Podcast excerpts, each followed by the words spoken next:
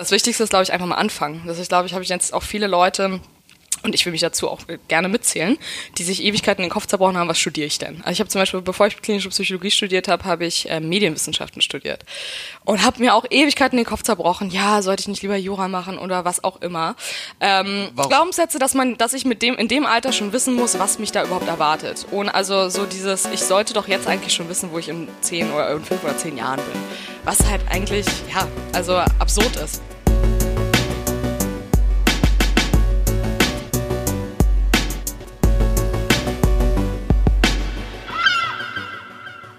Moin Moin und herzlich willkommen zu einer neuen Folge von Chef Talk. Schön, dass du wieder dabei bist. Wie immer zuerst, was ist in der letzten Woche bei uns passiert? Nachdem wir letzte Woche mit unserem WM-Fotografen Paul Ripke sprechen durften, haben uns eine Vielzahl von Nachrichten erreicht, die nicht unterschiedlicher sein hätten können. Zum einen wurde diskutiert über seine Gefängnisstrafe, ähm, darüber, ob wir zukünftig noch mehr solcher kreativen Köpfe einladen können und sollen. Und äh, der eine oder andere hat uns ähm, erzählt, dass er lachend aus der Vorlesung gehen musste. Es war also es war alles dabei. Ansonsten nimmt das Jahr so langsam Fahrt auf und wir bekommen regelmäßig die Frage, wann ist der nächste Gipfel? So viel dazu an dieser Stelle. Habt noch etwas Geduld. Es kommen bald mehr Infos. Genug zu letzter Woche. Kommen wir zu unserem heutigen Gast und warum du diese Folge unbedingt hören solltest. Ich durfte in dieser Folge mit einer jungen und wirklich super sympathischen Gründerin aus Berlin sprechen, Victoria Lindner. Vor zwei Jahren gründet sie das Unternehmen Done Trainings, welches eine Art HR-Interimsmanager für Unternehmen anbietet.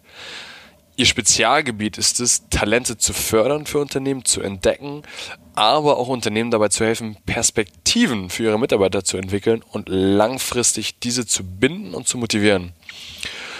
Super spannend, da Vicky quasi so einige Nägel mit Köpfen mit dieser Folge machen kann. Zum einen hat sie einen Lebensweg, mit dem wir uns alle, würde ich fast sagen, identifizieren können da sie dieselben Glaubenssätze, Vorurteile hatte wie die meisten von uns, auch das erste Studium erfolgreich abgebrochen hat und jetzt aber auch durch ihren Job, durch ihr Startup ähm, genau weiß, welche Skills später im Arbeitsleben wichtig sind und sie hat einen sehr genauen Blick auf Startup versus Corporate.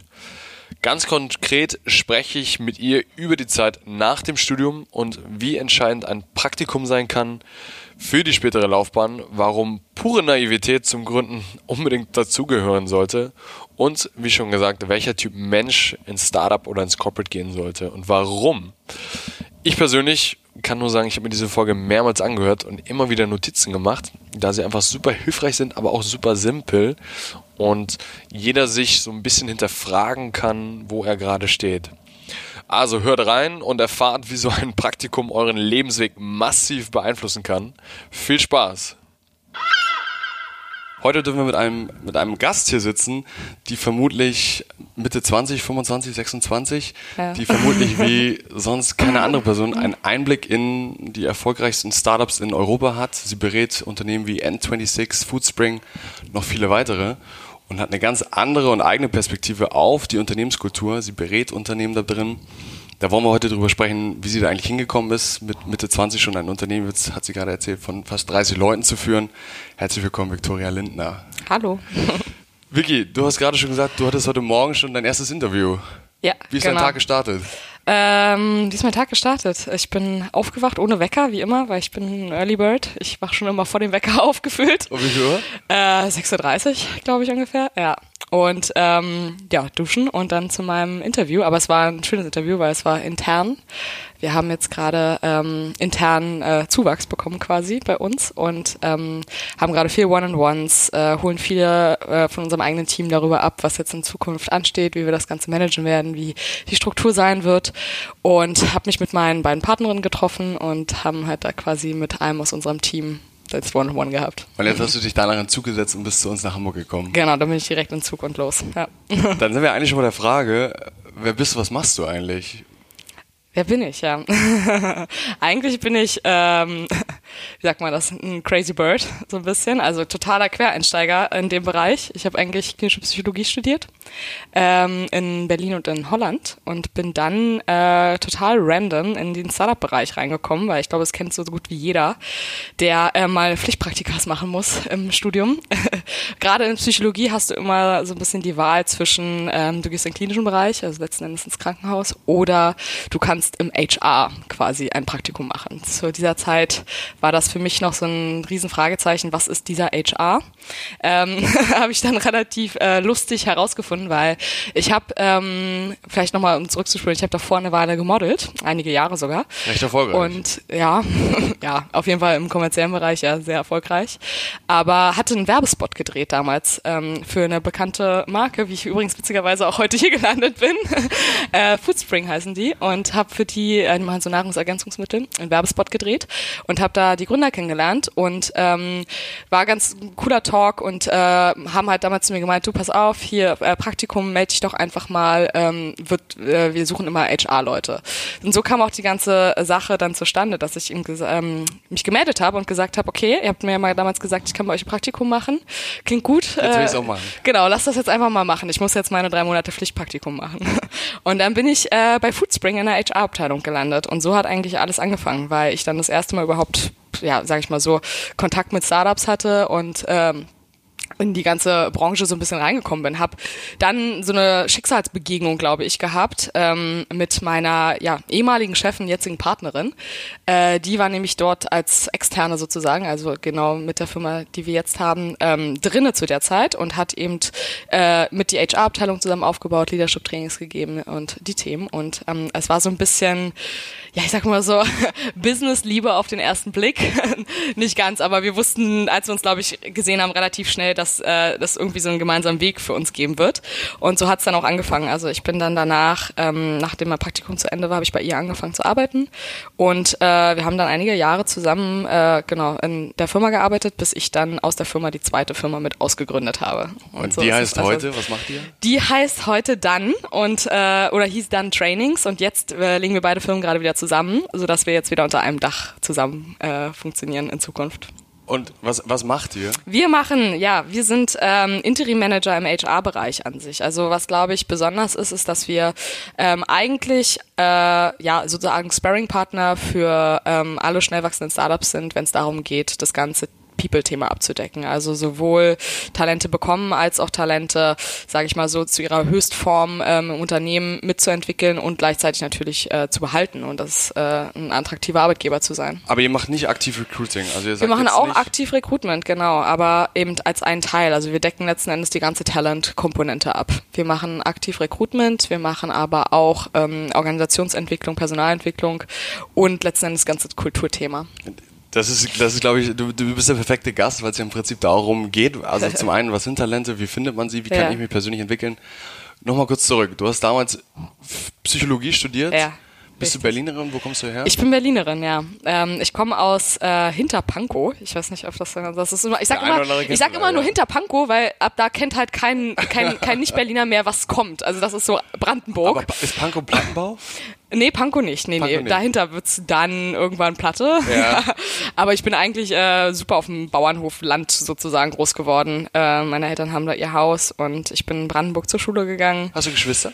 Ich habe keine Geschwister leider. Ich hätte sehr gerne welche, aber es war nicht drin.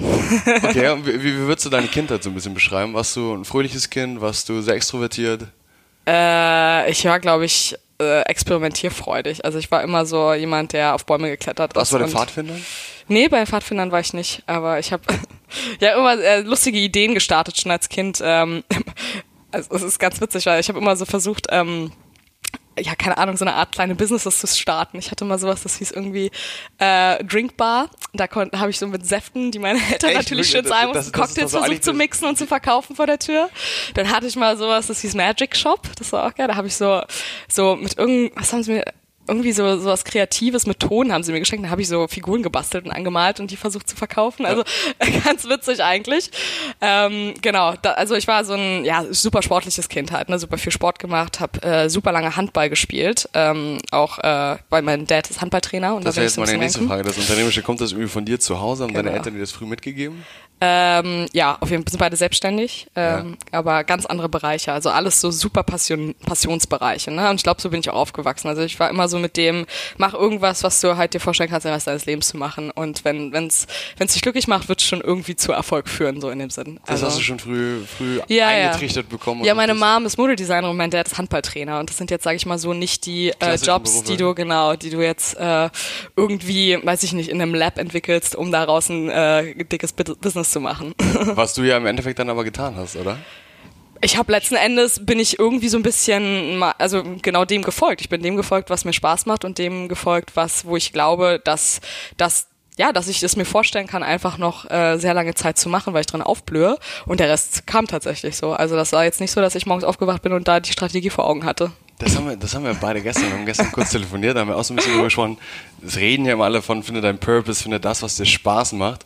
Und du hast gesagt, du hast eigentlich ein relativ einfaches Verfahren gehabt. Ja, just do it. Also das Wichtigste ist, glaube ich, einfach mal anfangen. Das ist, glaube ich, habe ich jetzt auch viele Leute und ich will mich dazu auch gerne mitzählen, die sich Ewigkeiten in den Kopf zerbrochen haben, was studiere ich denn? Also ich habe zum Beispiel, bevor ich klinische Psychologie studiert habe, habe ich äh, Medienwissenschaften studiert und habe mir auch Ewigkeiten in den Kopf zerbrochen, ja, sollte ich nicht lieber Jura machen oder was auch immer.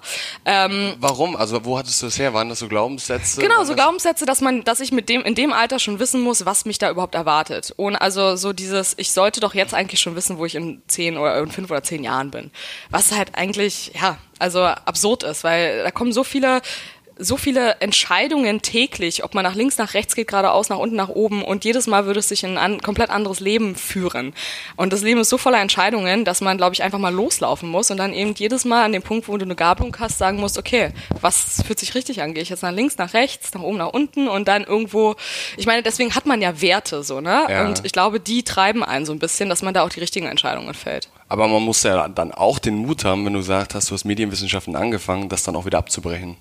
Das war, also äh, super interessant, dass du sagst, war tatsächlich bisher auch so einer meiner größten ähm, äh, Momente, wo ich, wo ich äh, so, wo ich mir selber sagen musste, das ist jetzt kein Fehler oder sowas, sondern ich bin eigentlich so ein Typ, wenn ich was anfange, dann bringe ich es zu Ende. Also ich bin wirklich da sehr diszipliniert auch und bin jetzt überhaupt nicht so ein Abbrechtyp. Und dann war ich aber an so einem Punkt, wo ich mir dachte, krass, ey, es, also es führt hier so, so ins Nichts irgendwie und das macht, das ist für mich nicht, ähm, erst triggert mich nicht genug und ist auch einfach nicht spannend genug und ich weiß auch nicht so richtig, was ich damit machen soll. Und äh, habe dann einfach echt entschieden, das abzubrechen und was zu machen, wo ich null Ahnung hatte, wo es hinführt, so klinische Psychologie. Also ich wusste von Tag eins an, ich kann mir nicht vorstellen, Therapeutin zu werden, aber ich wusste, ich finde das Studium spannend. Du findest es spannend, wie Menschen funktionieren. Genau, und dann habe ich es halt einfach mal gemacht. Um Psychologie studieren musst du noch aber ein relativ gutes Abi haben auch, oder? Ja. Was, was hast du für ein Abi gemacht? Äh, 1,4. 1,4, das, ja. das ist sehr gut. Ja, ja glaube. Also ich glaube, in Hamburg Klar. brauchst du für Psychologie brauchst du 1-1 oder sowas. Das ist schon ja, ich habe ja, ich weiß gar nicht, wie es passiert ist. Nee, ich habe in Potsdam, habe ich meinen Bachelor studiert, da war es, glaube ich, noch nicht so streng.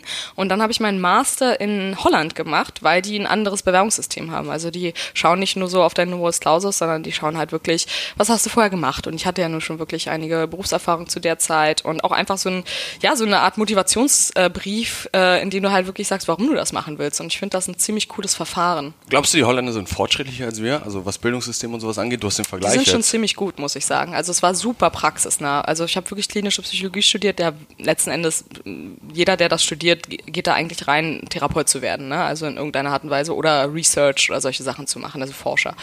Und wir hatten super praxisnahe Sachen. Also wir haben von Tag eins an mit ähm, Schauspielern geübt, also eben wirklich, die sehr, sehr gut darauf trainiert waren, bestimmte ähm, ja, Disorders sozusagen darzustellen, also äh, PTSD oder sonstiges ähm, bipolare Störungen und alles Mögliche. Und wir mussten halt ähm, ja äh, sozusagen Intake-Interviews machen, rausfinden, was es sein könnte, Diagnosen stellen und irgendwann dann mit echten Patienten, ähm, die sozusagen so eine Art, ja, das nennt sich so Leute, die auf der Warteliste sind, die dürfen dann quasi schon mit den Unis zusammenarbeiten, sodass sie halt quasi überhaupt schon mal Kontakt haben, ne? weil ich glaube, das ist in dem Moment das Wichtigste für Menschen, dass sie so einen Hoffnungsschimmer halt auch bekommen, dass es Hilfe gibt. Ich glaube, Psychologie ist ja auch, ist ja noch ein, es gibt ja ein, zwei Startups, irgendwie so Nora Blum und so Selfie, ja. die ja dieses, dieses Thema irgendwie angehen wollen, weil es einen riesen Rückstau gibt an Leuten, die irgendwie Voll. auf Behandlung warten. Voll. Warum hast du dich nicht entschieden, Therapeutin zu werden? Also, ab wann hast du das gemerkt? Warum, erstmal kommt ja, Bachelor gemacht. Mhm. Würde der Bachelor schon reichen oder musst du den Master machen? Nee, und du musst auch noch fünf Jahre ähm, äh, Therapeutenausbildung machen. Also momentan ist das System noch sehr, sehr ja, ähm, strikt darin und es gibt bisher auch nur eine einzige ähm, wie sagt man das, ein, ein einziger Approach oder eine, eine Richtung, die von den Kassen finanziert wird. Und jetzt ist, glaube ich, jetzt momentan ist gerade so eine Änderung dabei. Aber das wäre halt Cognitive Behavior Therapy und ähm, ich weiß nicht, ich wollte einfach zu der Zeit äh, erstmal schauen, wo es mich hingeführt hat. Und wie gesagt, ich war ja dann auch schon beruflich drinne und habe mich dann eben einfach entschieden, ich gehe erstmal den Weg. Den anderen Weg kann ich immer noch gehen und dann würde ich, ich würde tatsächlich gerne noch ein bisschen warten, bis das System äh, reifer ist dafür, dass ich das machen kann, was ich will damit. Könntest du dir heutzutage noch vorstellen, wieder Therapeutin zu werden, also dahin wieder zurückzugehen? Also wie gesagt, ich glaube, ich könnte nie Therapeutin allein werden, aber ich will auf jeden Fall noch mal was in der Branche machen. Das ist auch noch mal so. Wobei ähm, du jetzt schon relativ nah dran bist. Ja, das sagen viele. Ja, das sagen viele. Das fragen auch viele tatsächlich immer so: Hast du ja gute Skills gelernt, um um das zu machen? Nicht wirklich. Also nee, nein, nein. Also wir reden wir reden halt von von wirklichen ähm, ja Disorders, ne? Also das sind eben äh, wirklich ja psychisch kranke Leute und oder wie gesagt auf jeden Fall ähm, Leute, die eine harte Phase haben und das, da, und man, was man eher lernt, ist ganz kurz mal äh, den Realitätscheck, dass das, was wir hier alles machen, so in dem Bereich, uns geht's sehr, sehr gut. Ne? Und wenn du dann Leute vor dir hast, die keine, keine Hoffnung mehr haben und ähm, wie gesagt, äh, Selbstmordversuche hinter sich und solche Themen. Hast du sowas mitbekommen? Also hast du mit solchen Leuten gesprochen auch? Ja, klar, ja. auf jeden Fall. Also es ist halt äh, häufig einfach ein, ein auf jeden Fall sind, sage ich mal so, die, die Suizidgedanken häufig einfach ein Begleitsymptom von, von Depressionen, auf jeden Fall, ja. Das, das leitet ja eigentlich zu der Frage, wenn du sagst, uns geht es ja allen sehr, sehr gut im Vergleich zu den Menschen, denen es nicht so gut geht. Ja. Warum beklagen sich trotzdem so viele Menschen aus deiner Sicht? Also es gibt ja trotzdem, also dann würde ich es ja Jammern auf hohem Niveau nennen. Mhm. Ja, das hat so ein bisschen was, ich weiß nicht, ob, ob ich das sage, so Marshalls äh, Bedürfnispyramide. Klar. Wir haben halt alles, wir sind, wir sind so ein bisschen, ich sag's mal so, die satten Maden, uns geht's zu gut. Wir haben halt alles, was unten, was früher nicht und was einfach nicht mal gegeben war, ne? Also weiß ich nicht, Nahrung, soziale Zugehörigkeit, äh, überhaupt ein Sicherheitsgefühl zu haben. Ich meine, wir leben in Deutschland, das ist hier, hier, hier passiert gefühlt nichts, ne? Mhm. Also das darf man auch nicht vergessen. Äh, und dann fängst du eben an, dich in den ganz oberen oberen äh, Ecken äh, zu beklagen, ne? weil eben das Thema äh, Selbsterfüllung, Purpose Drive und alles fehlt. Und es ist ja immer auch ein äh, Referenzpunkt, sage ich mal so, von dem man anfängt zu klagen. Ne? Also einfaches Beispiel, so wie so Gehälter ist ja dasselbe, ne? Also deswegen sagt man ja auch bis bis zu 60.000 Euro, glaube ich, im Jahr Jahresverdienst steigt das Glück und dann hört's halt auf, genau, weil du glaub, hast eben netto oder, so, oder sowas, sowas, ja. Und dann hört's halt auf und ich also ich kann es zu 1000 Prozent unterstreichen generell so, ne? Dass halt irgendwann wirst du nicht mehr glücklicher dadurch, mhm. sondern dann nimmst du das halt als Status Quo wahr und alles weitere ist irgendwann einfach kein Add-on mehr und du schätzt es nicht mehr so stark und ich glaube, das ist super wichtig, sich das irgendwie immer mal wieder bewusst zu machen, was man eigentlich hat und stell mal vor, die unteren Pfeiler würden wegbrechen. Wie wie, äh, wie schlecht es dann sein könnte. Erdest du dich irgendwie? Also wie holst du dich in irgendeiner Form wieder zurück? Erwischst du dich selber manchmal auch in der Falle, oh, jetzt jammer ich hier aber auf sehr hohem Niveau? Äh, absolut. Also ich äh, und genau dann hole ich mich auch schnell wieder runter, glaube ich. Also ähm, wie erde ich mich? Ich weiß ich nicht. Ich glaube, ich bin da relativ bewusst. Ich bin auch viel gereist und ich habe auch schon viel gesehen, so in anderen Ländern und ähm, weiß eben einfach, dass, dass es ganz anders sein kann, so ne und dass man da sich sehr sehr bewusst sein kann, wie privilegiert man überhaupt ist, dass man ähm, also ne äh, äh, man kann es nicht anders nennen, aber wie glücklich ich sein kann, dass ich überhaupt in Deutschland geboren bin oder solche Sachen. Ne? Und dass also, du jetzt ein Unternehmen führst mit fast ja. 30 Mitarbeitern. Hätte anders laufen können, auf jeden Fall, ja. Du hast es ja, du hast ja gesagt, das war, das war quasi ein kleiner Schicksalsschlag, dann, dass du bei Foodspring dann über Glück ja mhm. an, an, diesen Job gekommen bist, mhm. darüber das Praktikum bekommen hast, deine, deine Businesspartnerin oder heutige Businesspartnerin kennengelernt hast. Erzähl mal, wann warst du durch mit dem Studium? Also mit dem Studium final durch war ich äh, 2000, was haben wir, 19? Ja. Ja, 17. 17. Ja. Gefühl, also hast du viel aufgeschoben noch im Studium, weil du es gerade so betont hast? Oder hast du das Naja, also ich habe meine Masterarbeit geschrieben, während ich die Firma gegründet habe. Also es waren ein paar Nachtschichten, die ich da mitgenommen habe, auf jeden Fall, ja. Okay. Wie kam die Idee damals dann mit dem, mit dem Business zu starten während des Studiums? Was, ähm, was waren die Gedankengänge? Kam gar nicht. Das war also, oh Gott, hört da nicht hin, macht das nicht so. hört genau hin. Das hat mit, mit einem Wodka Lemon begonnen.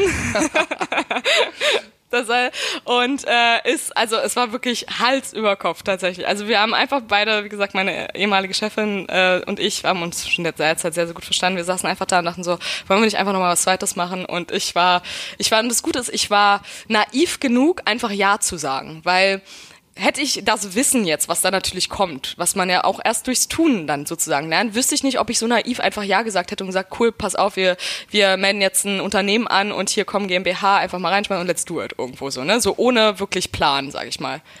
Und ähm, das ist, ums, ums, um den Abschluss dazu zu finden, das Beste, was ich hätte machen können. Weil genau so geht man überhaupt frei genug und auch mutig genug überhaupt daran, es zu machen. Weil ich glaube, wenn man vorher sich schon den Kopf so krass darüber zerbricht, ob das jetzt hier alles funktioniert oder ob, wo das hinführt und was man da hat, das kommt halt auch einfach.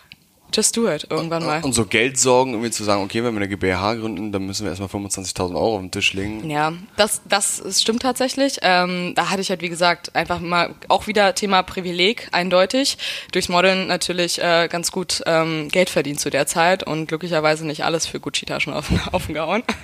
nee, alles gut. Aber äh, hab's halt dann natürlich ein bisschen äh, Rückhalt gehabt und hatte halt durch meine Partnerin auch nochmal Unterstützung und dann trotzdem, also klar, ich musste von Tag eins an mein eigenes Gehalt verdienen. Also dann war auch Schluss. Also klar, die Gründung war drin und das war's aber auch. Also Erzähl nochmal, was war, was, war, was war der Businessgedanke im ersten Moment, als du beim Wodka Lemon sagst? Also, was hat sie Der Businessgedanke war, der spiegelt sich bis heute in der Firma wieder, dann Trainings. Also, das, der Businessgedanke war eigentlich, ähm, mehr in dieses Thema äh, Workshops und Trainings noch einzugehen. Also, noch viel mehr ähm, so Leadership-Sachen mit aufzubauen, ähm, Feedback-Trainings aufzubauen für Unternehmen. Also, schon Startup-Fokus, aber stärker wirklich so Trainings. Letzten Endes sind wir halt eher so ein, wirklich so eine Art, ähm, ja, Interim-Manager geworden, der eben dieses ganze Thema People abdeckt beim Unternehmen. Und da seid ihr drauf gekommen, weil ihr selber aus den Unternehmen, wo ihr gearbeitet habt, gesehen habt, dass es einfach nicht gut läuft?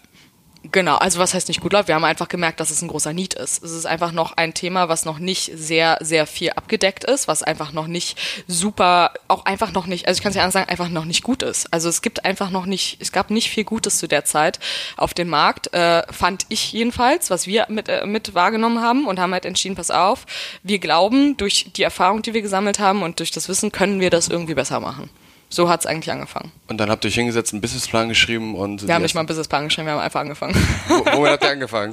In Barcelona. In Barcelona. Ich bin erst mal drei Monate nach Barcelona geflogen und habe da angefangen und habe halt Step by Step, also du sitzt eben da vor einem ja, weißen Blatt Papier und fängst halt an, erstmal irgendwas auszuprobieren. Das ist so. Auszuprobieren, was ein Konzept zu schreiben für so einen Workshop, welche deine Kunden sein können. Hast du ein Pitch Deck geschrieben? Ähm, nein, also ich habe nicht mal Pitch Deck geschrieben. Also wir haben ja auch keinen, wir sind ja auch, wir haben ja auch nicht geraced oder sowas. Wir haben ja keinen, ähm, keinen ja, aber für Kunden, äh, also Money mit reingenommen. Du, ne? du, musst, du musst ja einen Kunden musst ja auch akquirieren. Genau, also wir haben, ich habe halt angefangen Konzepte zu schreiben, also wie ich mir das vorstellen kann, wie ähm, so ein, was sozusagen der Inhalt von dem äh, Workshop sein kann und was das Outcome sein und wie man sowas aufbauen kann. Ne? Und so hat's angefangen. Und dann hatte ich meinen ersten Workshop witzigerweise in Barcelona gegeben zum Thema ähm, Core Values, die wir für ein Unternehmen definiert haben.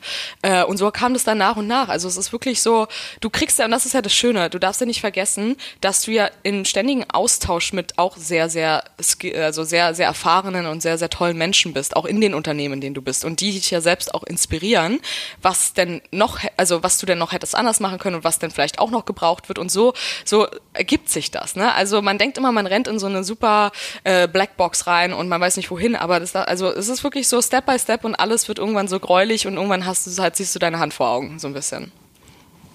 Und du und deine Partnerin habt, okay, Barcelona. Barcelona stelle ich, mir, stell ich, mir, stell ich mir ziemlich gut vor zum, zum Start der Arbeit. Ja. Ab wann habt ihr gemerkt, dass es läuft? Wo kam, wo kam so der Tipping Point? Würdest du jetzt schon sagen, es läuft? Ja, es läuft.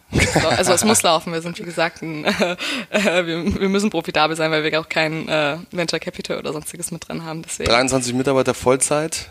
Ja. Hast du gesagt? Ja. Das ist, das ist ja eigentlich auch schon im Prinzip bist du ja fast schon wieder dein eigener Kunde, was du ja auch eben gesagt hast. Also das, was du bei anderen Startups. Richtig. Du berätst lustig, die, ja. was passiert, Machen wenn ihr wir wachst. Wir testen auch bei uns echt viel. Also es macht auch super viel Spaß. Ich nehme immer so äh, uns selbst und äh, teste halt auch teilweise neue Module und das ganze Thema, was super interessant ist bei uns, was wir jetzt beispielsweise auch bei ähm, Kunden, gerade in Barcelona, viel aufsetzen, ist dieses Thema Remote Teams, weil es einfach einen riesigen Talent Gap gibt, gerade für, sage ich mal so, Firmen, die einfach unattraktive Standorte haben. Ich kann es jetzt nicht anders anders sagen, aber das trifft es tatsächlich sehr. Und ähm, natürlich trotzdem irgendwie wachsen wollen, ne? Und aber beziehungsweise auch Größen haben, wo du in, in Berlin Mitte halt vielleicht auch einfach kein Office mehr findest und deswegen halt weiter rausziehen musst. So. Und dann hast du aber wächst, willst halt weiter wachsen und musst halt weiterhin die irgendwie guten Talente gerade im Tech-Bereich bekommen. Und dann musst du dir eben, äh, anstatt, sag ich mal, so zu überlegen, wie kannst du die Leute jetzt noch mehr zwingen, da hinzukommen, vielleicht einfach mal dich, also ne, dich selbst mal ändern. Leute sind immer gerne, die ändern gerne, wollen das ganze System ändern, anstatt mal bei sich selbst anzufangen und selber mal anders zu denken. Ähm, einfach mal anfangen, andere Konzepte in, in Erwähnung zu ziehen. Ne? Also beispielsweise eben mit Remote-Teams zu arbeiten. Das ist aber, also ich meine, in Deutschland geht das noch, in Spanien ist es noch wesentlich härter, was dieses Thema Vertrauen und überhaupt so Menschen-Approach oder so ein, so ein Ansatz, wie man Menschen sieht und ein Ansatz, wie man glaubt, wer der Mensch ist, so mit umgeht. Ne? Es gibt ja immer so Theorie X und Theorie Y. So einmal ja, der faule der Arbeiter, den ich ja. genau beobachten muss, sonst macht er nichts. Oh, habe ich auch gelernt im Studium. Ich habe ja nur ein bisschen was mitgenommen. Und äh, der, der, wenn ich ihm Autonomie gebe, er möchte was machen, weil es ja auch für ihn selbst eine Erfüllung ist. Ne? Und halt auch ein Purpose-driven. Und äh, genau das, da fängt es eben an. So, so entsteht eben auch Micromanagement versus Leute, die es einfach wirklich, ja. Arbeitet ihr wirklich machen. mit so, mit diesen, du hast jetzt zwei Theorien genannt, arbeitet ihr wirklich mit diesen, ja, wirklich alten Theorien noch so über die Menschen? Also setzt ihr auch so eure Modelle auf oder sagt ihr, das ist komplett das ist, also wir arbeiten gar nicht mit Theorien. Das ist, glaube ich, für mich immer ganz gut, sowas im Hinterkopf zu haben, weil ich auch glaube, sowas kommt ja auch nur auf, weil sich Leute damit ja auch schon mal beschäftigt haben, ob das jetzt alles noch super zeitgemäß ist oder nicht. Aber ich glaube, so die Basis psychologischen Ansätze, so zum Beispiel auch gerade so von dem Thema New Work, ne? Ich glaube, das stimmt schon. Also da, da, da ist schon viel auch drinne, was, ähm, was ich glaube, heute noch sehr zeitgemäß ist. Also zum Beispiel so die, die, die Needs für, für Menschen, damit sie halt glücklich sind, sind halt Selbsterfüllung, dieses Thema Selbstbestimmtheit, Autonomie und ein Kontrollgefühl, ne? Und nicht Mate und äh, eine Tischtennisplatte. Also so ne und da, dementsprechend sollte man sowas eben auch bauen und nicht versuchen, glaube ich, äh, Büros zu bauen, indem du halt möglichst viele ja Carrots äh, platzierst. Wir sind jetzt quasi, wenn ich das übertrage, wir sind ja an einem ganz entscheidenden Punkt. Ich bin nach dem Studium und ich suche jetzt nach einem Arbeitgeber, wo ich sage, alles klar, ich finde jetzt hier Purpose, ich werde hier gefördert, mir wird eine berufliche Perspektive aufgezeigt. Trotzdem ist ja eine riesengroße Unsicherheit da. Trotzdem wissen ja, ich würde mal behaupten, 80 Prozent der, der Absolventen immer noch nicht wohin und suchen händeringend nach dem ersten Praktikumsplatz. Ja. Was sagst du so einer Person? Also ich sag mal so, das, also das mit diesem Praktikumsplatz nach dem Studium tut mir tatsächlich ein bisschen leid, weil äh, da so das System mit diesem Pflichtpraktikum leider ganz schön Deckel so draufsetzt, ne? Weil sich natürlich als, also ich kann, ich verstehe beides. Ich weiß noch, wo ich Praktikum gesucht hatte, äh, oder beziehungsweise ein Freund Praktikum gesucht hat, der eigentlich gar nicht, er wollte jetzt noch gar nicht einsteigen, er wollte eigentlich super gerne mal ein Praktikum machen, hat aber natürlich diese Misere, es gibt nur noch äh, Mindestlohnpraktikas, ne? Wo sich natürlich aus Unternehmersicht, also von der anderen Seite, denkt sich natürlich der Unternehmer, naja gut, der kann ja eigentlich, also er hat jetzt noch nicht wirklich ein Value-Add für mich, ne? Weil den muss ich erstmal wieder an die Hand nehmen und wieder einarbeiten und der kostet mich aber schon ziemlich viel Geld. Da nehme ich doch lieber irgendeinen Pflichtpraktikanten, der das halt noch machen muss, so, ne? Also so, das ist halt immer, ich weiß, ich weiß, dass es gut gemeint ist von der einen Seite, es ist aber trotzdem dann so realitätstechnisch schwierig, ne? Und auch wenn du sagst mit dem Praktikum, ich meine, was ist denn, was ist denn der Fall? Also, wenn du, ich würde tatsächlich stark drauf schauen, dass ich mir ein Unternehmen suche, was Punkt eins, äh, sage ich mal so, ähm, ein, ein Produkt widerspiegelt, mit dem ich mich identifizieren kann, also wo ich so sage, da stehe ich hinter, und aber auch eine Kultur und vor allem auch Gründer beziehungsweise ein Leadership-Level, wo ich sage, ey, das sind Menschen, die ich, ich würde jetzt nicht sagen, die mag ich, aber die respektiere ich. Also die, auf die, schaue ich, auf die schaue ich hoch irgendwo so, ne? Also die müssen nicht jetzt, die müssen jetzt nicht meine besten Freunde sein und es muss jetzt auch nicht alles so eine Kaugummikultur sein, aber es muss eben jemand sein, den ich respektiere und den ich halt äh, ja irgendwie auch einfach schätzen kann. Aber wie gehe geh ich jetzt ins Startup, gehe ich in einen Konzern, ich muss jetzt dieses Pflichtpraktikum finden oder dieses, dieses ja. Praktikum danach. Du sagst jetzt, ich soll nach der Kultur, nach dem richtigen Gründer schauen.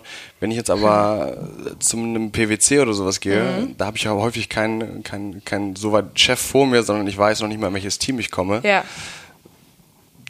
Bist du, bist, bist, du ein, bist du ein Feind oder ein Freund von Konzernen? Kennst du auch deren Perspektiven? Arbeitet ihr mit solchen zusammen? Ähm, Hast du eine Empfehlung quasi? Sagst du ganz klar, wenn du Typ XY bist, geh ins Startup, wenn du Typ WV voll. bist? Ja, mit Sicherheit. Also wenn du ein Mensch bist, der sehr der an seine eigenen Fähigkeiten glaubt und kein Problem hat, mit Unsicherheit umzugehen und äh, ein Rollercoaster sozusagen zu sein, dann geh ins Startup. Also dann bist du jemand, der da auf jeden Fall wachsen wird. Wenn du jemand bist, der ein Sicherheitsmensch ist, der irgendwo gerne klar sehen möchte, wo er in den nächsten fünf Jahren ist, einen klaren Karriereweg vorgezeigt haben möchte, auch finanziell ist es einfach mal so, auch finanziell eine Sicherheit irgendwie auf jeden Fall haben möchte, dann geh in Konzern, auf jeden Fall. Kann kann quasi, wenn ich sage, alles klar, ich, ich, möchte, ich möchte mich beruf, beruflich erfolgreich entwickeln, ich möchte eine Karriere hinlegen und Startup ist für mich ein großer, fünf Jahre Unsicherheit, siehst du aber quasi, dass diese fünf Jahre, Unsicher fünf Jahre Unsicherheit ein Accelerator für später sein können, also wenn ich dann damit in den Konzern gehen könnte. Absolut. Ist, das, ist das ein Karriereweg? Ja, Seht ihr also, das? Also bei den Startups? Klar. Also, guck mal, also es ist ja auch in der menschlichen Natur, dass du irgendwann gerne mal Sicherheit haben möchtest. Ne? Also ähm, wenn du jetzt weißt, dass du dein drittes Kind erwartest beispielsweise und irgendwann dann einfach keine Lust mehr hast, die ganze Zeit in einem unsicheren Bereich zu sein, wo du nicht mehr eben nur für dich selbst Verantwortung hast, sondern vielleicht auch für andere, dann kann man das natürlich wahrscheinlich verstehen, dass jemand sagt, äh, ich glaube, ich möchte jetzt gerne mal in eine Managerposition in einem Konzern gehen, wo ich halt auch einfach mal weiß, dass ich da am Freitag um vier raus bin. So, also ne, das, das, ich kann das absolut nachvollziehen. Ich sag, ich bin ein Freund von ähm, man lernt im tiefen Gewässer schwimmen. So, also äh, ich glaube, der Weg von Konzern in Startup ist schwieriger als von Startup ins in Konzern. Also beziehungsweise lernst du, ähm, ja, es ist so ein bisschen im, im, im Startup lernst du einfach ähm, ja, eigentlich wirklich im, im tiefen Gewässer zu schwimmen und gehst danach eben in einem Gewässer, wo es, glaube ich, äh, wo du dich zwar adaptieren musst, wo es aber nicht so krass hart wird, ähm, sich, sich auf die Umstellung einzustellen, sozusagen, reinzugehen, ja. Kann, kannst du noch mal so drei, vier Kundennamen von, von euch, die ihr, die ihr beratet, äh, berät, nennen? Und dann können wir mal schauen, an, welch, an welchen Punkten sie sich befinden und wo es da häufig zu Problemen kommen kann. Du meinst generell so Painpoints von, von Startups? Genau, also wo, wo erkenne ich, größter Painpoint ist wahrscheinlich die Wachstumsphase von 50 auf 100 Mitarbeiter ja. in kürzester Zeit. Ich habe aber auch gehört, es soll ein sehr guter Zeitpunkt sein, als Mitarbeiter da noch mit einzusteigen. Oder soll ich mir lieber eins suchen, was noch sehr, sehr klein ist? Naja, ist halt immer, es ist halt wieder so eine Risikoabwägung. Ne? Also je größer du reingehst, desto kleiner ist wahrscheinlich ähm, deine deine Wirksamkeit in dem Moment, ne? Äh, also ist ja logisch, klar. Wenn da jetzt schon, weiß ich nicht, 190 sind, dann äh, bist du halt, also dann hast du, auch wenn du in einer guten Position reinkommst, zwar noch einen Mehrwert, aber wahrscheinlich nicht mehr so beeinflussend, auch in welche Richtung es geht. Also auch von, von Strategie und von wirklich, ja, wie man sich letzten Endes aufbaut. Je früher du reingehst, desto größer ist natürlich die Chance auf ähm, viel, viel ja, Mitspracherecht und viel, viel Impact irgendwo. Aber genauso unsicher ist es eben auch wieder. Also es ist wieder so eine Abwägung, was möchte man? Ne? Ist man, glaubt man, es hat, die Grundfrage dahinter ist, wie stark glaubt man an seine eigenen Fähigkeiten und an wie stark glaubt man daran, dass man da irgendwie was bewegen kann und einen Impact erzeugen kann. Und demnach muss man eben, äh, glaube ich, abwägen, wo man sich sieht, ja. Du hast, das, du hast das Wort gerade Fähigkeiten genannt. Das ist auch immer ein wiederkehrendes, wiederkehrendes Element. Das ist, das ist faszinierend. Hard Skills, Soft Skills. Hm. Hast, sagst du, das ist ein Verhältnis von 50-50, das ist ein Verhältnis von 80-20 und wenn, welche Fähigkeiten sind besonders wichtig heutzutage? Was glaubst du, wie, hm. was fehlt vielen, was ist besonders gefragt? Ja. Ähm, also Hard Skills, Soft Skills. Also wie gesagt, ähm, es fängt an mit Soft Skills, weil nur so bist, also du, du kommst ja nicht auf die Welt mit Hard Skills, so, sondern es ist ja alles, was du dir über die Zeit aneignest. Ne? Du kommst aber mit einer Persönlichkeit irgendwo auf gewisse Art und Weise auf die Welt, wo du so sagst, bist du jemand, der, der sich intrinsisch motivieren kann, extrinsisch motiviert ist, der halt so ein, so ein Resp also der auch so Ownership übernehmen kann und solche Themen. Ne? Deswegen ähm, und den Rest dadurch eignest du dir ja sozusagen die Hard Skills an. Also irgendwann solltest du Hard Skills haben, sonst wird es, glaube ich, schlecht hast, in der Position. Welches Hard Skills hast du? Was glaubst du? Ja, ich würde jetzt wirklich tatsächlich sagen, dass ich relativ viel äh, Expertise inzwischen im, im Entrepreneurbereich und im HR-Bereich habe. So. Also ich weiß schon ganz gut, wie inzwischen Business funktioniert, so Legal-Sachen und natürlich so, wie man HR-Strukturen aufbaut, ja. Das sind aber also Hard Skills, die man halt gelernt hat über die Zeit. Das ist gelerntes Wissen oder Erfahrungswissen und mehr auch nicht. Aber es kommt aus den Soft Skills, nämlich darauf, dass ich, glaube ich, immer sehr neugierig war und so ein Mensch bin, der sich nicht mit einer Wissenslücke zufrieden gegeben hat und immer dann jemand war, ich will das lernen und ich bin nicht damit zufrieden, dass ich es jetzt nicht kann. Bist du so eine Perfektionistin? Mm, ja, doch, bin ich schon. Also Nee, äh, Perfektionistin glaube ich falsch. Ich bin so richtig 80-20. Also ich bin so, ich beschreibe das immer so, Filmpark Babelsberg, diese, diese Stehhäuser. So weißt du, nach vorne hin steht's halt erstmal, aber hinten hin ist es eigentlich nur so ein Pappmaché, was an der schnell umfallen kann. So, das ist, glaube ich, trifft's ganz gut. Also ich bin, glaube ich, ein Macher, aber Perfektionist, also dass das jetzt auch wirklich krass detailorientiert ist und ähm, ja, super, äh, also so, ich bin so ein MVP-Typ, ne? Also ist erstmal was da, und wir machen das irgendwie? Weil ich glaube, da habe ich letztens ähm, einen spannenden Artikel drüber gelesen von, von irgendeiner HR-Managerin, die gesagt hat, eine der häufigsten Fragen ist dann meistens, wie würden sie denn ihre Schwächen beschreiben? Und dann sagen viele, ah, ich bin zu perfektionistisch. Und die hat damals gesagt, das ist eigentlich genau die Antwort, die sie nicht hören wollen, weil wenn du ins Startup gehst, auch in welches, was schon größer ist, dann ist Perfektionismus genau falsch. Ja. Weil dann willst du 120 Prozent und dann bist du wieder Voll. an dem Punkt, den du am Anfang genannt hast. Denk nicht zu viel nach, du willst es perfekt haben, wie könnte der Kunde aussehen, sondern eigentlich reicht 80 Prozent, 80, 20. Mach es zu 80 Prozent, nach vorne sieht das schön aus, fake it till you make it. Es gibt viele Begriffe dafür. Ja. Und dann geh erstmal damit raus und dann Richtig. versuch damit erstmal zu lernen. Richtig. Genau. Würdest du unterschreiben? Absolut, absolut. Also perfektionistisch in dem Sinn. Ich bin, ich will was ha also ich will was machen, so bin ich, ja. Aber dass es jetzt perfekt sein muss, gar nicht. Das kommt halt auch alles irgendwie.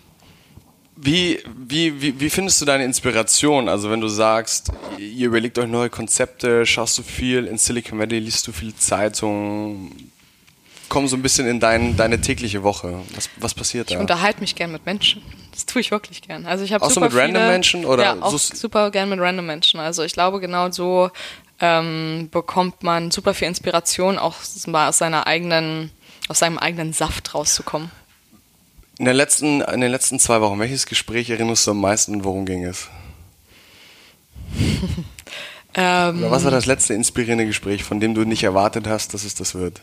Ähm, jetzt am Wochenende, da waren wir kiten, Kitesurfen und ähm, da war ein Freund dabei, ein Franzose und der macht was ganz anderes. Der macht, ähm, der zeichnet Zeichentrickfiguren. Also der ist sozusagen so, ja, der, also und es war, es war super interessant, weil mich interessiert hat, ob heute so dieser Beruf, also ob das doch gebraucht wird, dass du diese einzelnen Mimiken von Zeichentrickfiguren doch selbst zeichnen musst und also wie dieser Beruf aussieht, ne? Weil ich hatte im Kopf, dass es geht bestimmt schon alles irgendwie mega digital. Also es sind einfach nur so 3D-Sachen, die irgendwie der Computer macht. Und er meinte so, nee, nee, das muss immer noch, es fängt immer noch mit der Scratch an und so weiter. Und der hat halt erzählt, wie das Leben eines Zeichentrickfigurenzeichners aussieht. Und sowas finde ich super inspirierend, wenn so Leute aus ganz anderen Bereichen halt, ähm, ja, ihre Perspektive auf die Welt und warum sie das machen, ähm, erzählen. Und genau sowas inspiriert mich eben auch. Und ich glaube, das ist eben auch wichtig, dass man sich nicht nur mit seinem, mit seiner eigenen Bubble den ganzen Tag beschäftigt, weil sonst wirst du so ein bisschen, siehst den Wald vor lauter Bäumen nicht mehr. Das ist sondern ja eben genau rausguckst guckst und einfach auch mal Menschen fragst, so wie sie Sachen sehen und was sie denn glauben,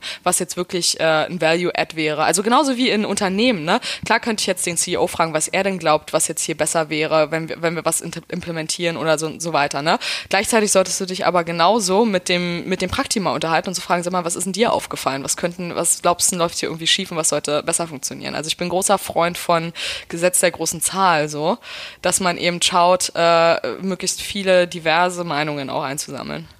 Hattest du lange einen, einen Irrglauben, der dir irgendwann bewusst geworden ist, das ist völliger Quatsch? Hast du irgendwas lange mit dir umgetragen?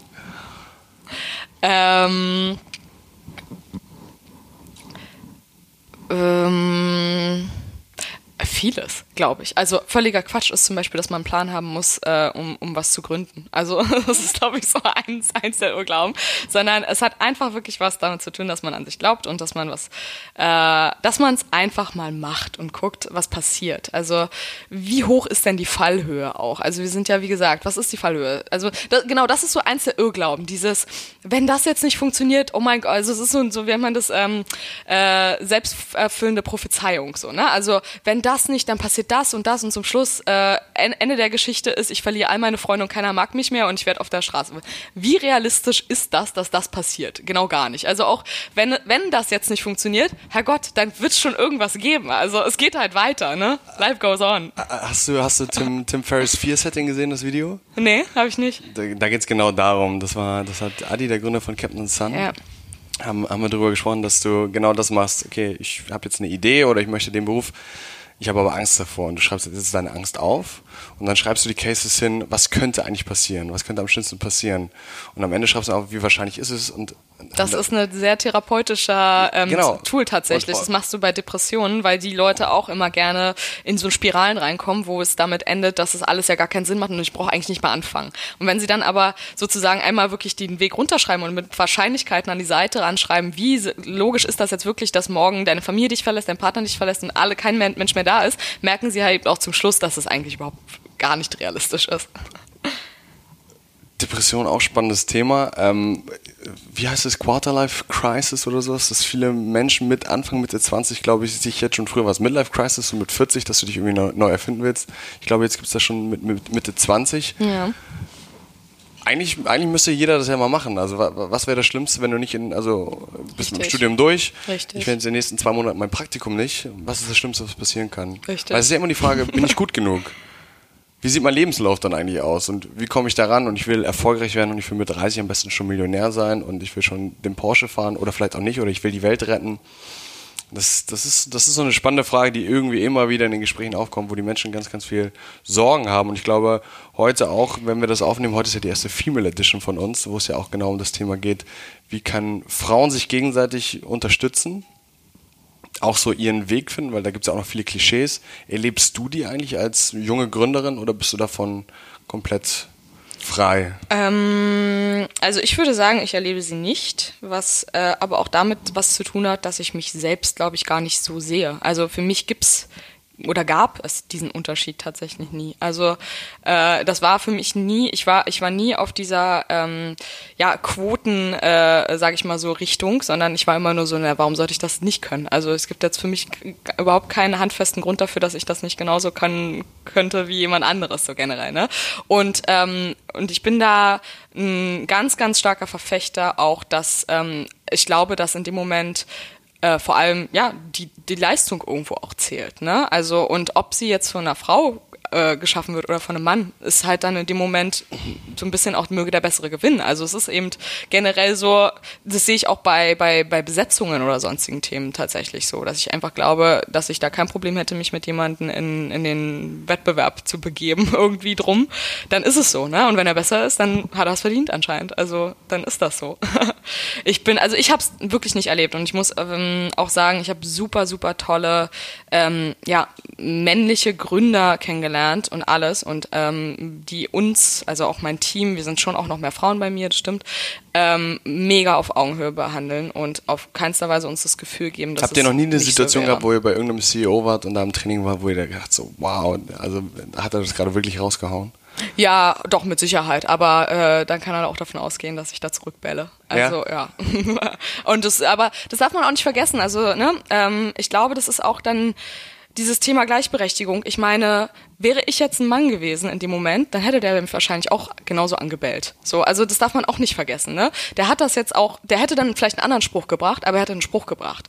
Und, und ich habe mich in dem Moment eben genauso auch einfach verhalten, wie ich mich mit, egal ob das jetzt auch eine Frau zu mir gesagt hätte, auch einfach verhalten hätte, indem ich eben auch gesagt hätte, pass mal auf, also, ne, so generell. Also deswegen, ich glaube, das darf man auch nicht vergessen, dass es auch manchmal gar nicht mal nur so um Mann und Frau geht, sondern in dem Moment auch einfach um, seinen eigenen, um sein eigenes Territorium abzugrenzen und gar nicht so darum, dass ich jetzt eine Frau bin. Ja, ja guter Punkt. Also ich glaube, du triffst, triffst, triffst, triffst einen guten Punkt. Das ist aktuell die Diskussion, Männer, Frauen. Wir haben jetzt auch in einem sehr spannenden Podcast darüber gesprochen, dass es jetzt gerade eine Bewegung gibt in den USA, die ist noch super klein, ja. wo es darum geht, dass Frauen sich quasi gerade selber verantwortlich machen für das, dass Männer quasi darauf reagieren. Das ist aktuell ist ein absolutes No-Go.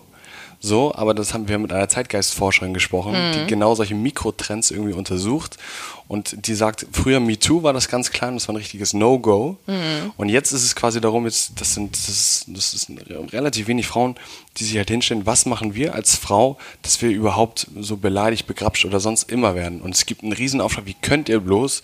Wir Frauen sind gerade dabei, in eine starke Position zu kommen und ihr zweifelt uns jetzt gerade an. Ja. Das ist wahnsinnig spannend. Also ich bin, ich bin mal gespannt, was da, ob sie da mit ihren Trends richtig liegt oder nicht. Wir beobachten das.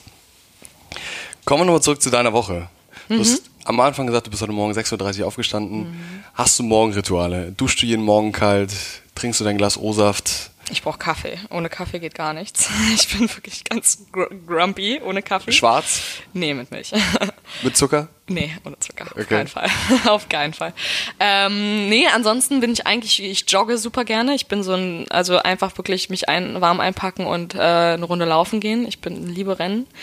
Ähm, ansonsten gerade, ich bin eigentlich, ja, momentan bin ich eigentlich viel, sehr früh am Arbeiten, weil ich morgens einfach, ich bin so ein Early Bist Bird. morgen- ja, ich bin morgens Mensch Morgenmensch. voll. Also ich habe am meisten Energie bis mittags und habe halt, schaff wirklich, glaube ich, bestimmt zwei Drittel bis mittags von meinem Tag und danach. Wie wir eher- deinen Arbeitstag auf? Also du bist ins Büro und dann, was ist das Erste, was du machst? Genau. Ähm, also ich bin auch bei Kunden zum Beispiel. Also unsere Philosophie ist auch, dass, ähm, obwohl es jetzt wie gesagt äh, eine CEO oder sonstiges, wir wollen immer beim Kunden selbst noch bleiben und das ist auch, das ist mir vor allem auch wichtig, dass ich halt nicht so die, den, die oder den den Bezug zu unserem eigenen Produkt verliere, weil ich glaube auch nur so bekommt man überhaupt noch mit, was was geht und was geht nicht und so kann ich genau und so kann ich halt auch meinem Team so auch einfach nachsichtiger sein, wenn Sachen halt irgendwie nicht so funktionieren, solche Sachen, ne? Und das ist glaube ich sehr wichtig.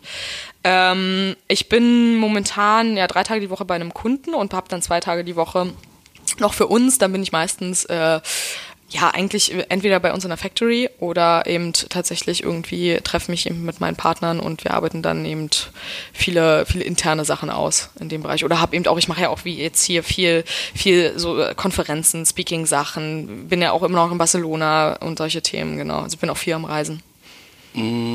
Setzt du dir, setzt du dir Wochenziele, setzt du dir einmal ein- Businessziele und hast du dir auch persönliche Ziele gesetzt, wie du dich als Mensch irgendwie entwickeln möchtest? Ähm, ich, also ja, auf jeden Fall. Ähm, also ich, ich habe wirklich sehr, sehr starke Werte und ich glaube, die, die bleiben auch ähm, extrem da so. Also Kannst du welche nennen? Ich, also Loyalität ist eins meiner größten Werte. Also und das merkt man, glaube ich, auch stark so in den so Beziehungen, die ich aufgebaut habe in meinem Leben. Also wie gesagt, das merkt man, glaube ich, immer stark daran, ob man längere Zeit mit demselben Freundeskreis hat oder längere Zeit so mit denselben Menschen ist. Und das bin ich eindeutig. Also auch mit meiner Partnerin jetzt. Ähm, wir sind uns wirklich aufs Blut loyal mit meiner Familie, mit meinen besten Freunden. Also das ist Bist du ein Familienmensch? ich bin ein Familienmensch, ja, habe aber ungefähr die kleinste Familie dieser Welt, nämlich meine Eltern und einen Hund. und da hört es auch schon wieder auf. Aber ähm, genau, Je, ans, äh, da, dafür sind, bin ich aber ein sehr Familienmensch, ja. Ich bin auch viel bei denen draußen und ähm, äh, ja, Lo- Loyalität ist auf jeden Fall ein, ein ganz starker Wert und auch einfach dieses ähm, ja, ich weiß gar nicht, wie man das als Wert packt, aber dieses Verständnis für Perspektiven ist, glaube ich, auch ein großer. Also äh, man, man, man judgt Leute immer sehr schnell, weil sie Dinge anders machen, als man sie selbst macht. Man darf aber auch nie vergessen, wäre ich in so einer Situation, wie hätte ich denn gehandelt? Also auch einfach wirklich Sehr selbstreflektierend auch. ja, in die Schuhe des anderen zu versetzen und ob man denn dann tatsächlich, ne, also es ist immer, man sitzt immer, ich habe immer das Gefühl, man sitzt auf so einem hohen Ross und kann natürlich von da oben ganz, ganz toll urteilen. Aber wenn du dann wirklich mal in einer anderen Situation bist, wie verhältst du dich wirklich? Und das ist eben das Harte. Also in so wirklichen Situationen, klar, weißt du, es ist so ein typisches Ding, in guten Zeiten verhalten sich Menschen immer gut, aber verhalten sich Menschen auch gut in schlechten Zeiten, also wenn es ihnen wirklich schlecht geht. Und da kommt nämlich dann das erste Mal die Wertefrage auf, finde ich. Also wer bist du, wenn es dir schlecht geht? Was, was glaubst du oder wie sehen dich Fremde und was magst du daran nicht? Also gibt es irgendwas, wo du glaubst, da wirst du in eine Schublade gesteckt oder so bist du gar nicht, aber so wirst du wahrgenommen? Also ich werde mit Sicherheit sehr extrovertiert wahrgenommen, das bin ich aber auch. Also ich glaube, das, das wäre ge- geleugnet, wenn ich Nein sage. Ähm, wie nehmen mich Leute wahr? Ich kann es gar nicht so richtig beurteilen. Also ich glaube, manchmal bin ich, manchmal bin ich ähm, so ein bisschen äh, Walze, das weiß ich auch. Also manchmal so ein bisschen wünsche ich mir selber, dass ich kurz mal zwei Minuten länger drüber nachgedacht hätte, äh, bevor ich es gesagt so habe. Ja, genau. Ich bin auch echt gern mal so, dass ich so ein bisschen drüber rolle, ohne dass ich äh, wirklich, also ob- obwohl ich es mit Sicherheit nicht so meinte, ne? Aber ich kann schon vorstellen, dass ich da mit Leuten vor Kopf stoße. Das würde ich gerne manchmal so ein bisschen äh, reduzieren. Zweifelst du dann an dir? Hast du, hast du jemals große Zweifel an dir gehabt? Nee, also ich, ich glaube, ich, zwe nee, ich zweifle, glaube ich, nicht viel an mir. Also äh, ich, weil ich mich immer wieder viel hinterfrage und glaube ich auch viel so, ich bin ein super offener Mensch für Feedback und ich versuche das dann auch wirklich äh, stark umzusetzen, so wenn, wenn ich äh, Feedback bekomme. Und ich glaube, genau das ist eben auch so ein Ding. Ähm, zweifeln, also solange ich nicht an meinen eigenen Werten zweifle, weil ich halt wirklich gegen meine Werte handle, äh, nicht wirklich. Also dass man mal Dinge falsch macht und Dinge eine Entscheidung falsch gefallen ist, das ist so, das gehört dazu. Das ne? Ja. Aber so, das sind alles noch keine keine lebensentscheidenden Momente gewesen so in dem Sinn und deswegen ähm, nee, würde ich sagen, so so so ein Grundzweifel an mir selbst nicht, nein. Was, äh, das ist auch eine spannende Eigenschaft. Meistens ist es so, dass viele Gründer ja, so eine Grundnaivität haben und sagen, das wird schon irgendwie. Irgendwie werde ich das schon machen. Mal gucken, ja. mal gucken wie ich da rauskomme. Ja, ist auch wirklich so. Also einfach mal, ja, ja let's try, ne? Also, wie gesagt.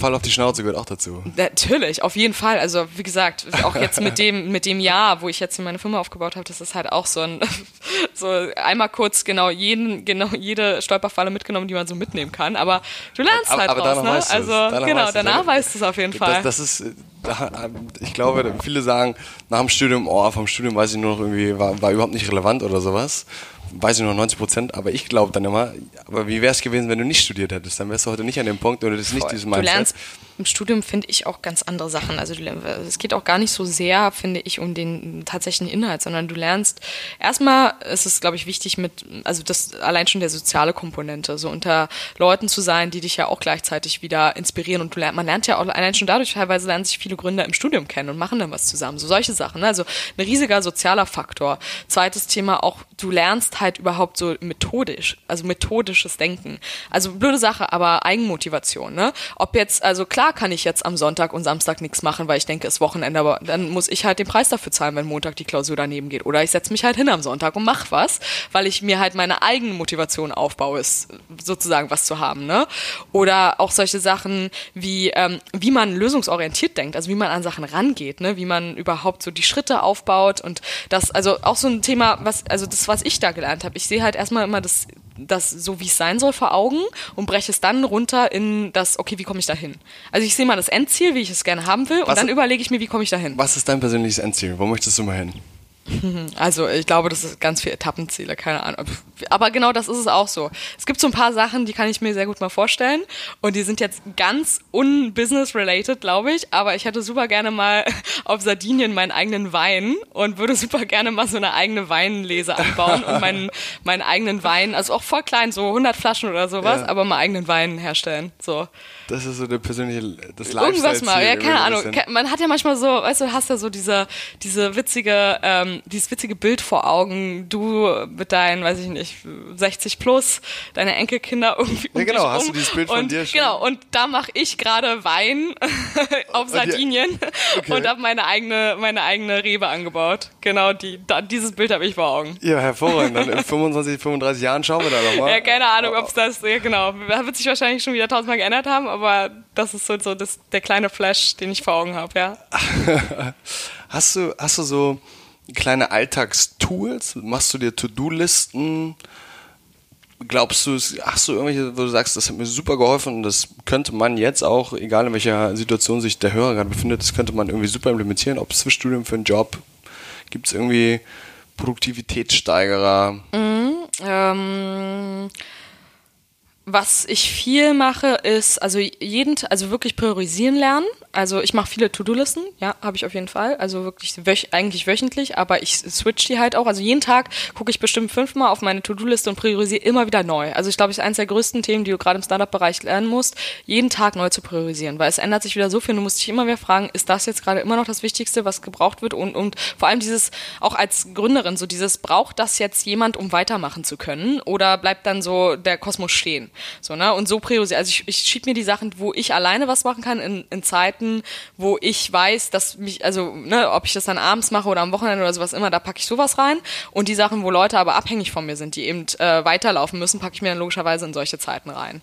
Ansonsten liebe ich alles, was so mit Slack-Apps zu tun hat. Gibt es ziemlich coole Sachen. So, ähm, ja, weiß ich nicht, allein schon so, ähm, Slido ist eine ziemlich coole App, die wir jetzt oder äh, rausgefunden haben. Da kannst du so QAs starten. Dann gibt es natürlich so Pulsumfragesachen. Dann gibt es solche Sachen, wo du so ähm, kurz Feedback kriegen, geben kannst in Slack an Leute. Aber das ist vor allem Business dann, ne? Das Im ist so Team. Business-Sachen, genau. Also sowas äh, finde ich schon ziemlich nice, wenn du so kleine, kleine Tools im Tag hast. P persönliche Inspiration, hast du drei Lieblingsbücher? Mm, ja, habe ich. Ähm, eins ist äh, Principles von Ray Dalio. Ähm, ein, also weil ich auch sehr nach Prinzipien arbeite. Das ist auch wieder genauso dieses. Ich glaube auch vielleicht dazu mal was so dieses Thema Core Values ähm, ist super wichtig, glaube ich, auch in Unternehmen.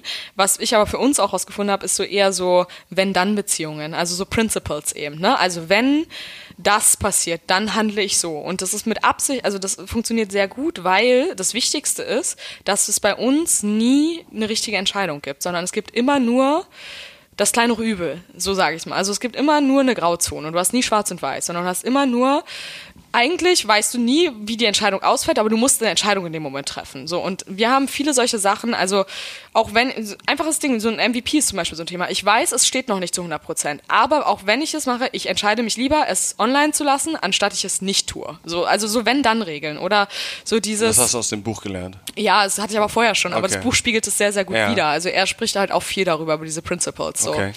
Genau, es ist ein sehr cooles Buch und ansonsten, ähm, ich liebe das Parfüm. Das der, der Film. Ja, den- wo ja also ja, genau, das ist eigentlich ein altes Gen- französisches genau. Buch, ja. Das liebe ich sehr, das ist ein äh, sehr schönes Buch. Und ähm, ein drittes. Ähm, ja, es ist noch so, also inzwischen ist es wahrscheinlich schon wieder ein sehr, sehr äh, Mainstream-Buch geworden, aber zu der Zeit, als ich es damals gelesen habe, als ich auf Bali gelebt habe, war es schon ziemlich äh, in, inspirierend. Oh, das heißt The Power of Now. Genau. Auf Bali Pascal. gelebt. Genau, ja, ja. Okay, das, gelebt da. das stelle ich mir auch nicht verkehrt vor. Ja, war eine coole Zeit, aber Insel Live, dafür war ich noch zu jung, um es zu genießen, Ja. glaube ich. Ja, da hat mir noch zu viel ähm, Action gefehlt irgendwann. Okay, ja, Ja. gut, Sardinien ist ein bisschen was anderes als Bali, aber Ja, und da liegen, dazwischen liegen auch nochmal 40 Jahre in der Planung. sehr, sehr, sehr, sehr interessant. Wir befinden uns jetzt am Ende und wie schon am Anfang angekündigt, oder wie in jedem Podcast, wollen wir dich natürlich fragen, welche drei Personen möchtest du uns empfehlen, mit wem wir unbedingt sprechen sollten und warum? Drei Personen, mit denen ihr unbedingt sprechen solltet und warum. Okay, also ähm, zunächst würde ich sagen meine Partnerin, Cornelia Hoppe, weil ich tatsächlich sehr, sehr viel Inspiration von ihr bekommen habe. Das ist für mich einer der reinsten und, ähm, sage ich mal so, un also einer der Menschen, der am, so stark das Ego zurückstellt und immer wirklich erst an andere denkt, ähm, den ich glaube ich so je getroffen habe. Also wirklich extrem altruistisch. Sowas hat, trifft man glaube ich selten. Also würde ich sehr empfehlen, wenn, wenn man, zumal sie überhaupt kein Mensch ist, der das nach außen hin zeigt, sondern das halt wirklich nach hinten hin tut. Und das ist sehr selten, dass man sowas findet. Ähm, ansonsten, ähm, wen noch? Drei Leute. Ha- Hast du irgendeinen inspirierenden Gründer oder Gründerin noch so aus dem, die du, die du in deinem beruflichen Weg kennengelernt hast? Ähm, ja, auf jeden Fall. Also ich glaube, ähm, äh, Lieder. Sebastian. Pollock äh, hat auch mal Amorelie mitgegründet und äh, baut jetzt gerade seine eigenen VC mit auf. Ähm, aus dem Grunde, glaube ich, sehr inspirierend, weil er einfach mal miterlebt hat, was es eben bedeutet, so eine große Firma mit aufzubauen und was es eben da auch, was da auch alles passiert und wie wichtig auch einfach diese People-Komponente ist. Ne? Und ich glaube, das hat ihn auch super geprägt, äh, dass man, dass, dass er das jetzt so als Wissen mitnimmt und eben auch äh, das, was er jetzt mit aufbaut, auch ganz anders herangeht, glaube ich so. Das ist schon, ähm, glaube ich, also ich bin sowieso ein Freund von so Mehrfachgründern und Leuten, die halt sowas erfahren haben, auch schon zu fragen. Generell. Letzte Ähm, Person, fällt dir noch eine ein oder sagst du, die zwei sind top-notch? Letzte Person. Ähm, Mit dem französischen Comiczeichner. Mit dem Französischen, doch, ist richtig. Genau sowas eigentlich, stimmt. Nee, vielleicht noch mal was ganz anderes. Äh, Sascha Härte, der lebt aber auf Bali inzwischen. Dann fliegen wir nach Bali, würde ich und sagen. hat äh, die Startup-Bubble verlassen, äh, äh, um da drüben einfach ohne jeglichen Plan halt einfach mit dem Willen rauszukommen und einfach auf Bali leben zu wollen. Äh, und hat sich da tatsächlich auch ein cooles Leben aufgebaut, hat inzwischen auch, äh, ähm, also wir haben noch zusammen ein Restaurant aber hat inzwischen auch noch zwei weitere Startups, ähm, so in dem Bereich Entrepreneurs Goes Spiritual äh, sozusagen aufgebaut. Das eine heißt Yogi Lab und das andere heißt Karma House. Ähm, und lebt jetzt echt schon, boah, lass mich lügen, ich glaube fünf Jahre da. Und Ja. äh, ist, glaube ich, auch eine interessante Geschichte von ihm zu hören, was so passiert ist in seinem Leben Ja, da Mann, drüben. dann, das, das ist was, ja, was sehr Spirituelles dann auch. Ja, genau, so ein Mix zwischen äh, ich muss raus aus dem Hamsterrad und Glaubst du, äh, dahin geht der Trend? Glaubst du, dass es so, so, so, das jetzt verstärkt geben, solche Wanderungen, Leute, die jetzt irgendwie in, der, in dieser Startup-Bubble sind? Du meinst dieser zu 100% Cut. Also ich bin da kein Freund von, weil ich glaube, dass Balance äh, key ist so ein bisschen. Also ähm, ich glaube, du hast viel falsch gemacht, wenn du die Reißleine ziehen musst, weil da solltest du nicht hinkommen, sondern du solltest eigentlich dir zwischendurch schon kurz mal so Anker setzen und ich setze mir so eine Anker zum Beispiel. Ich habe immer so äh, in meinem Kalender tatsächlich Daten, wo ich mir sage, okay, heute ist äh, so so eine Art ähm, Retrospective Tag. Also ich gucke mir einmal kurz an, bin ich, also mein, mein Status Quo, evaluiere meine Werte, will ich da, bin ich glücklich, will ich da sein, wo ich will und äh, schau dann, dass ich meinen Kurs sage ich mal, anpasse. Und nicht, dass ich blind äh, sechs Jahre renne und dann irgendwie merke, ich stehe hier vor einem brennenden Haus und habe keine andere Wahl mehr, anstatt einmal alles runterzureißen und abzuhauen, so generell. Ne? Also ich glaube, das ist der falsche Weg, diese Extremen. Ich bin einfach in einem ein Freund von Balance irgendwo. Ich muss jetzt nicht nur meditieren, ich muss aber auch kein äh, verrückter Gründer sein, der, wie gesagt, nichts anderes mehr hat außer Business in seinem Leben. Ich glaube, ja, um, da, um das abzuschließen, was, ich jetzt mitnehme sehr, ist wieder das Thema Selbstreflexion. Es, ist, es kehrt immer wieder. Das Thema Machen, das ist ja auch so ein bisschen unser Motto. Also wa- was soll dir passieren, gerade mit Anfang, Mitte 20? Was hast du zu verlieren? Mach dieses Vier-Setting mal. Schau danach. Und du sagst, Firmenkultur ist das A und O. Wenn ich, wenn ich jetzt nach einem Arbeitgeber suche und sage, ich möchte in ein Startup oder einen Konzern schauen, sollte ich darauf achten. Ja, so, das trifft's ganz Das, gut. das sind die Key Takeaways. Danke, dass du es nochmal so gut zusammengefasst hast. Ja, ja, oder- ich hätte mich jetzt selbst nicht mehr so dran erinnert, aber nee, das finde ich sehr gut, ja, auf Ja? jeden Fall, ja. Genau, und äh, einfach mal an die eigenen Fähigkeiten glauben. Das ist schon alles so, äh, kommt schon alles so, wie es kommen soll. Vicky, vielen, vielen Dank für das Gespräch. Es hat Gerne. Spaß gemacht. Ja. Und dann freuen wir uns, wenn wir dich heute Abend nochmal bei uns auf der Bühne sehen dürfen. Für alle, Ja. die nur zuhören und leider nicht dabei sein konnten. Vielleicht das nächste Mal. Danke dir. Cool, vielen Dank. Das war sie, die Folge mit Vicky. Schön, dass ihr bis zum Ende geblieben seid und hoffentlich einfach auch mal so über eure Glaubenssätze jetzt ein bisschen nachdenkt. Braucht man wirklich diesen Plan oder wie sie auch sagt, man braucht keinen Plan, weil es kann jede Woche was Neues passieren. Vielleicht habt ihr neue Ideen zum Praktikum, vielleicht habt ihr neue Ideen dazu bekommen, ob eher Konzern oder doch eher das Startup ähm, für euch interessant ist und auch so ein bisschen die Frage beantwortet, schließt ein Startup die Karriere also den Karriereweg im Corporate aus. Und wie ist es andersrum? Da fand ich ihre, ihre Einstellung sehr, sehr gut, beziehungsweise ihre, ihre Gedanken. Und ich freue mich, wenn ihr wie immer den Podcast teilt, euren Freunden davon erzählt und wir uns nächste Woche mit einer neuen Folge wiederhören. Macht's gut und eine schöne Woche.